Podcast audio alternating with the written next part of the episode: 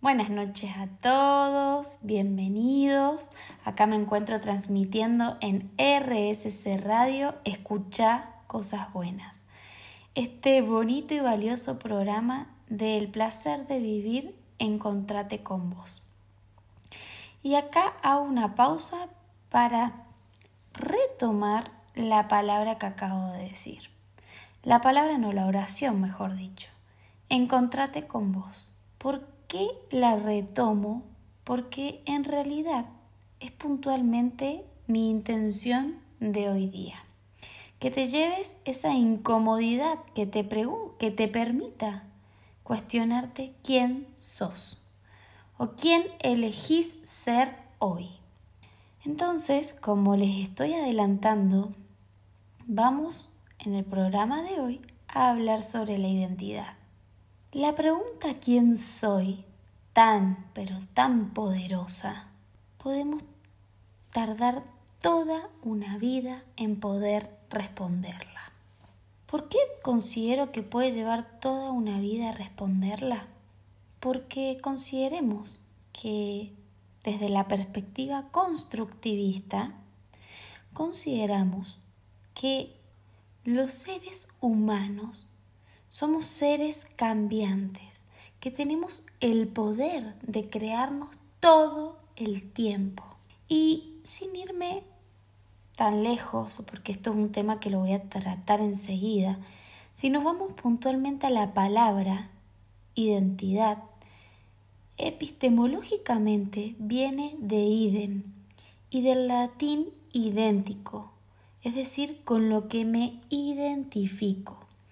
Y sin ir más lejos, en nuestro carnet de identidad, ¿sí? Tenemos muchos datos sobre nosotros, como son nuestro nombre, nuestro sexo, nuestro documento, es decir, nuestro DNI, mejor dicho, nuestra edad. ¿sí? Son datos que nos caracterizan. Otros datos pueden ser la huella digital, ¿sí? la huella de identidad y nuestro tono de voz, que son únicos. Pero más allá de estas características, hay otras características que nos definen, que yo quisiera decir, opinión mía, que es nuestra esencia. Entonces, la primera pregunta que me gustaría que se realicen es ¿quién sos? Todo lo que crees que te constituye, como estamos hablando. Soy tu nombre completo, soy mm, Dayana Rodríguez Busajan, tengo 30 años, bueno, próximo 31. Eh, soy una persona que me identifico con el sexo femenino. Con respecto a mi profesión, eh, soy docente del nivel primario, soy coach ontológico profesional, soy, soy, soy, soy, soy, ¿sí? Eh, mis gustos, mis hobbies, ¿sí? Eso es quién soy. ¿Estamos todos de acuerdo? ¿Contestamos eso? Pero no me quiero frenar ahí, porque no es eso solo lo que nos identifica. Por lo tanto, voy a avanzar hacia la próxima y más podría llamar desafiante pregunta. Es quién sos fuera de eso. ¿Quién sos fuera de llamarte Diana? ¿Quién sos fuera de, de, de ser docente? ¿Quién sos fuera de ser coach? ¿Quién sos? Esta pregunta yo hace años atrás, y hablo de yo, porque me hago cargo, realmente esta pregunta no me la podía responder. Porque, como les traigo, mi identidad estaba puesta en el afuera. Y sinceramente, muy poco me conocía puertas para adentro.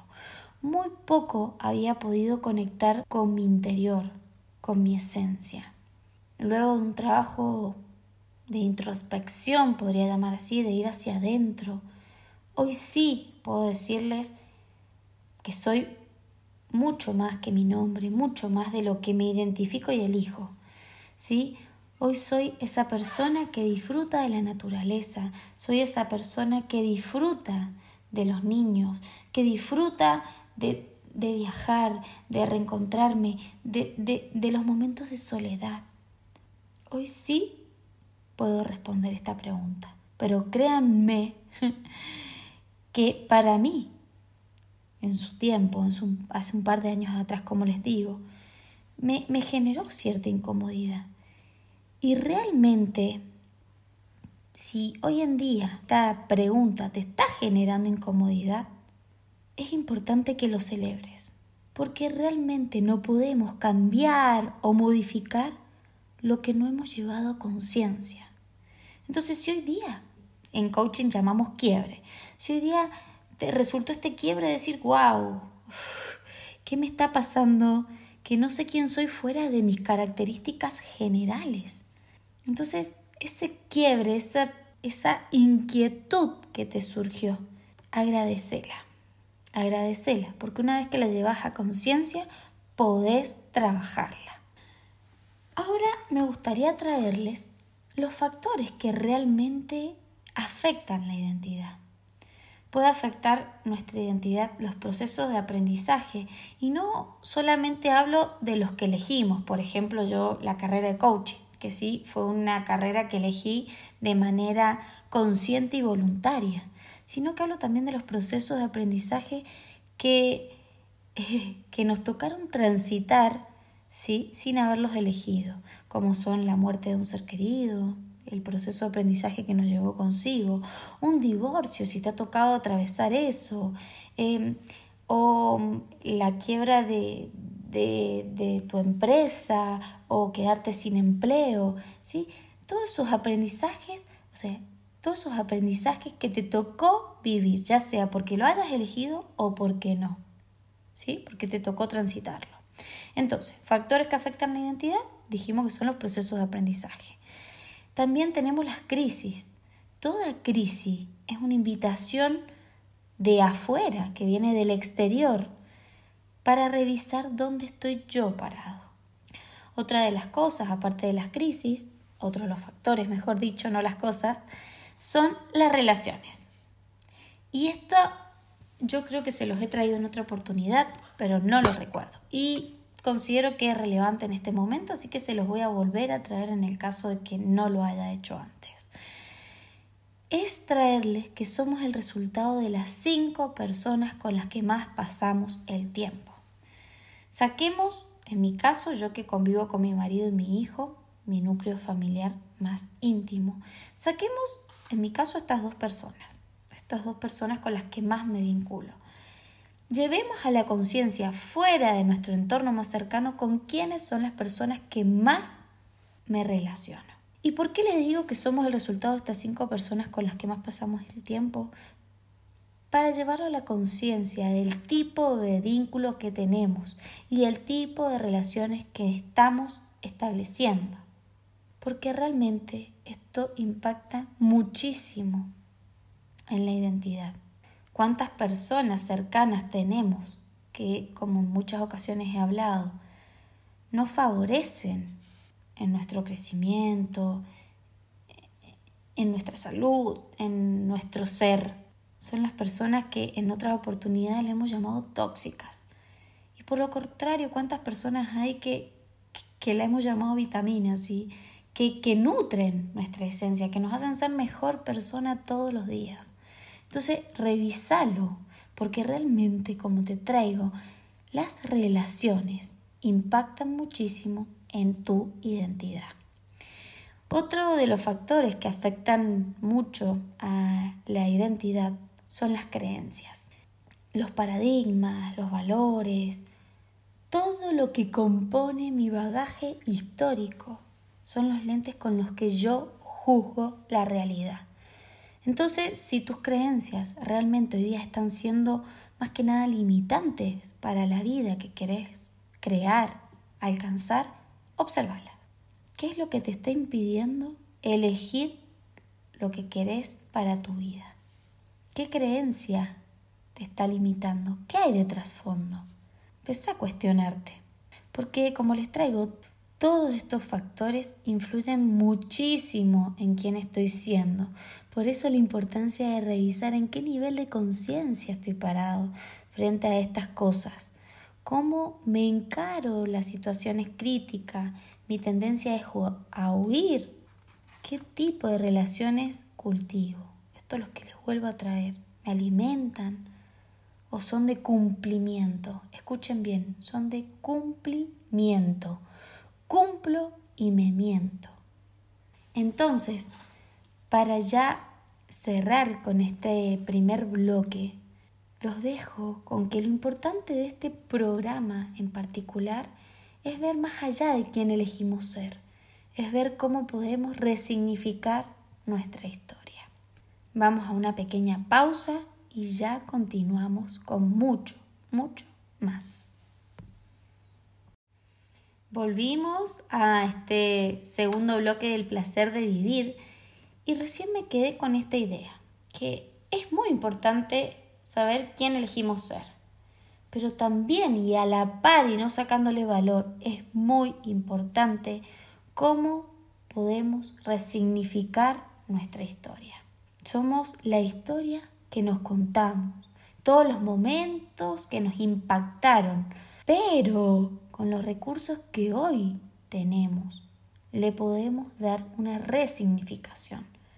El hecho pasó, pero la idea está en poder reinterpretarlo, darle un nuevo sentido sobre quién elegís ser hoy. Los hechos que pasaron no los podemos cambiar. Entonces los invito a cambiar tu narrativa de eso que te contás. Muchas veces nos quedamos contándonos eso que algún día nos pasó y nos quedamos ahí. Y hay que actualizar esas declaraciones del pasado en tu vida. Cuando resignificamos nuestra historia, conseguimos paz, libertad, perdón y también logramos estar posicionados en la vida desde otro lugar.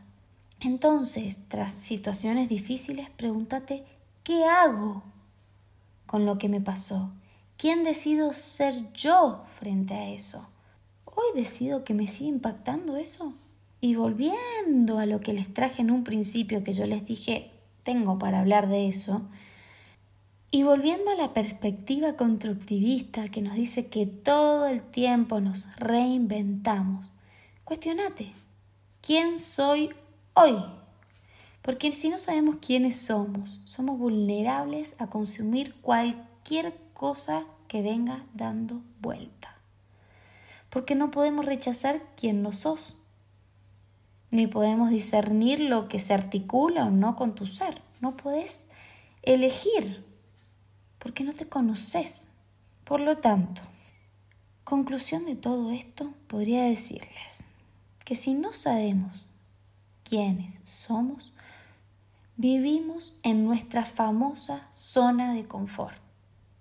Y acá vuelvo a llamar nuevamente a la reflexión, porque cuántas veces nos conformamos con menos sabiendo que podemos con mucho más. Quedamos atrapados con esto y empezamos a identificarlo, a identificarnos con los que nos queda más cómodo, pero muy incómodo a la vez. Y esto sucede por miedo a cuestionarme o por no darme cuenta, tal vez. Y acá traerles también esta famosa frase que, que a mí me encanta y que incluso la he posteado. En la vida está bueno perderse para encontrarse.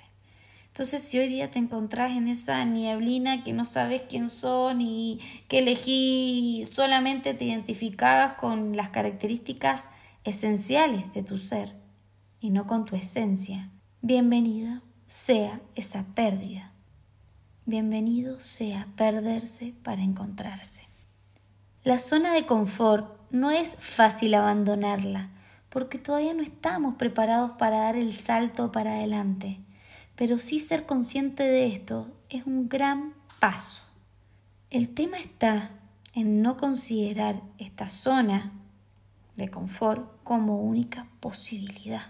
Y para ya ir cerrando este bonito y especial programa, les traigo que cuando uno hace contacto con su ser, con su esencia, o mejor dicho, con su identidad, escuchen bien, elegida, no significa que todo de ahí en más será color de rosas. Por lo contrario, probablemente tengas que enfrentar situaciones que no son muy cómodas. El cambio duele, Pero bueno, podemos huir, escaparnos toda una vida y vivir en transparencia, como les traje, sin ni siquiera cuestionarnos, o por el contrario, abrazar ese cambio para crecer, para elegir, para ser auténtico con mi ser, con mi propósito, con lo que elijo para mi vida. Los abrazo fuerte y gracias. Muchas, muchas gracias. Beso enorme.